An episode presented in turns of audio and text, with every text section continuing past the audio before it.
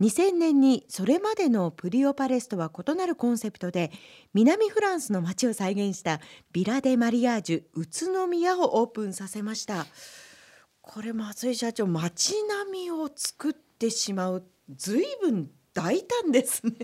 はい。私どもとしてはプリオパレスということに第一級の宮殿を作ってきたんですけども、はい、まあ、当時の結婚式としては形式はやっぱりワンパターンなんですよね。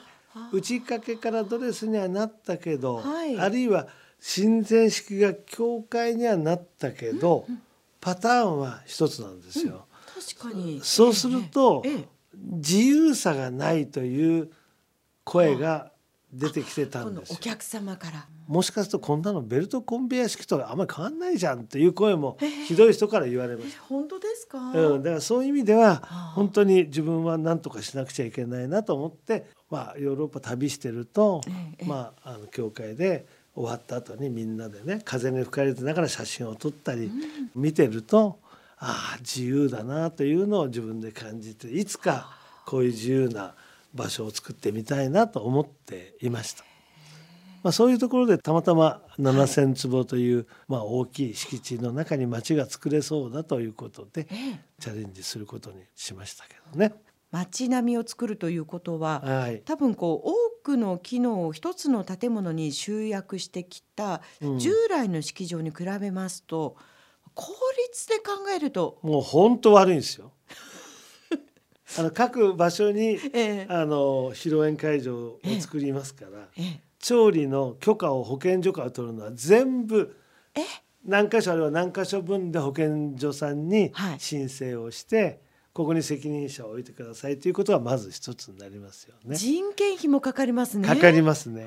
それからドレスがレンタルドレスでしたね。はい。で街を歩いてもらうともう泥だらけです、ね、汚れます。汚れますね、うん、これもうレンタルできないんですよ。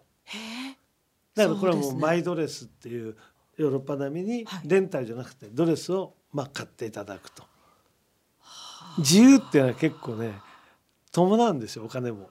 伴います、伴いますよ。そしてスタイリストとカメラマンも一日カメラマンとスタイリストがずっとつきますから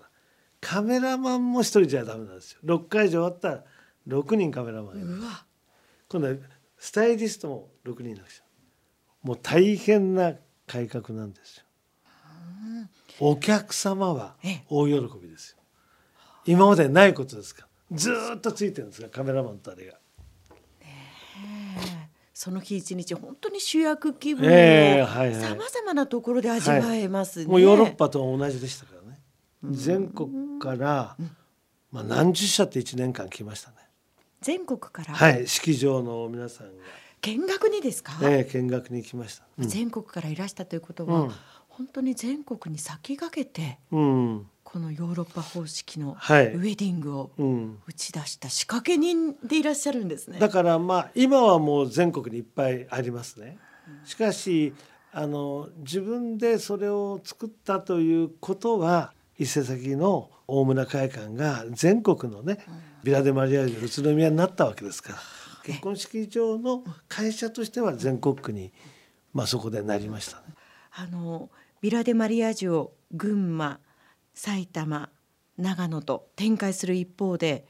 今度は東京都内でレストランも出店なさいましたけれどもこれどうしてまたレストランをと思ったんですか？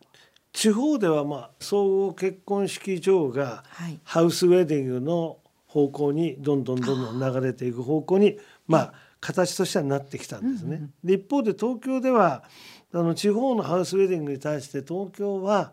ホテルウェディングからレストランウェディングの方に向かい始めてたんですよ。それでレストランウェディングってどうなるかなと思って興味で。うん、であの東京へ出したいとい。うことで、はい、日比谷公園の中の日比谷パレスがちょうど縁があって買うことができたんですよね。都内で勝負するということはそれだけお食事であったりとかさまざ、まな工夫も必要だったんではないですか？まあ、特に東京はゲストにおもてなしをしたいと。あの統一的な料理じゃなくて自分に合ったあのおもてなしをしたいという人が多かったですから、はい、当然その料理に対する細かいことが必要になりましたね。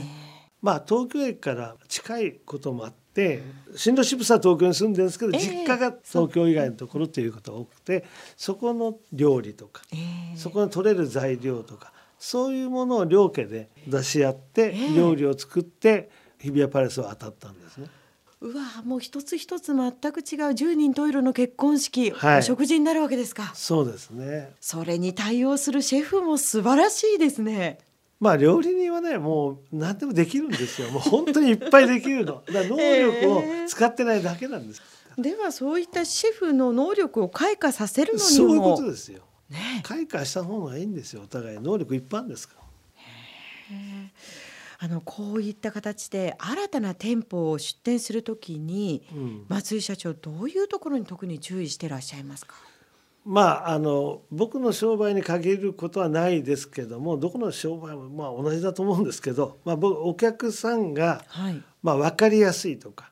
うん、いうことありますよね。そうするとやっぱり1番が立地でね2番も立地なんですよ。場所が大事。場所が大事なんですよ。うんうんうん、ね。料理とか、はい、ね、他の商品は変えることできるんですよ。場所はね変えられないですよ。だからもう場所が絶対なんですよ。どんなところに注意して場所を選び、まあ、場所は、これはね小さい時はいい物件来ないですよ。会社が大きくなってくるとまあどうですかと。会社の力が出てこないといい場所はねやっぱりね情報として来ないですよね。一つ一つの積み重ね、はい、成功事例がもういい立地を呼び込む秘訣なんですよ。そういうところでは桐生プリオパレスでの一歩っていうのはやっぱり今振り返っても大きかったですね。まあ当時のまあまあ市長さんというかよくあんなところに結婚式を作ったなというぐらい まああの桐生の人から見ると外れでした。うん、まあそのぐらいいい立地で作れたわけではないんですね。はい、けれども、はい、それが一つ一つね。斬新なこう取り組みによって、はい、だんだんこういい立地というのを、お話が来るようになっていったと。はい、松井社長は人材はブランドというふうにおっしゃっておりますけれども、やっぱり人材育成大切になさってるんですね。何の仕事も同じかも分かりませんが、うんやっぱり一つ料理を作るにしても、はい、衣装を選ぶにしても何を選ぶ、はい、音楽を選ぶにしても何にしても、うん、やっぱりその人の価値観が同じ方向を向いてないと難しいわけですよ。だからやっぱり企業理念というのが大事だということだと思うんですよね。その価値観で同じ方向に向ける人を、それを目標に向かって達成するチームというのが企業だと僕は思うんですよね。うん、その価値観を同じ方向に向かわせるために、うん、社長ご自身が何かこう取り組んでらっしゃったりとか、うん、そういったことはありますか？ヨーロッパがまあ好きで僕自身もヨーロッパ行ってフランスとか、はい、まあまあイタリアとかスペインとか、まあ、提携してるところがみんなありますね。でうちの社員を、はい、フランスは南フランスのアルルというところに研修に行ってもらう、えでイタリア料理の人はシチリアに提携しているところがあるんでそそこに行くと。でスペインの料理は三つ星にあのスペインのバスク地方にあるんでそこに研修に行くと。いう形で海外に行ったり、エステの人はフランスにニースに行ったり。まあドレス買う人はスペイン行ったりイタリア行ったりフランス行ったり海外の本物と体験をしてもらうということでトップの考えてる価値観はそういうことなのかって近づけるようにはなるべくしてますね。やっぱり海外から帰ってくると変わりますか？変わりますね。旅行で行くのと違いますからね。うん、真剣勝負してる人と向き合いますからね。いやいいですね。海外研修本物を見たいがためにプリオパレスに入りたいという方が増えるような、まあ、増え増えるかもわかりませんね。いや羨ましいです。あ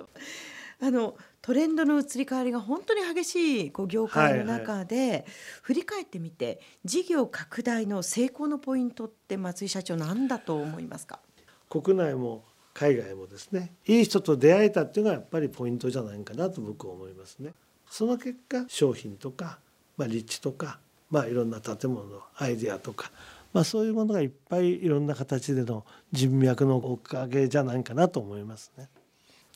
この後もコマーシャルを挟んで松井社長にお話を伺っていきます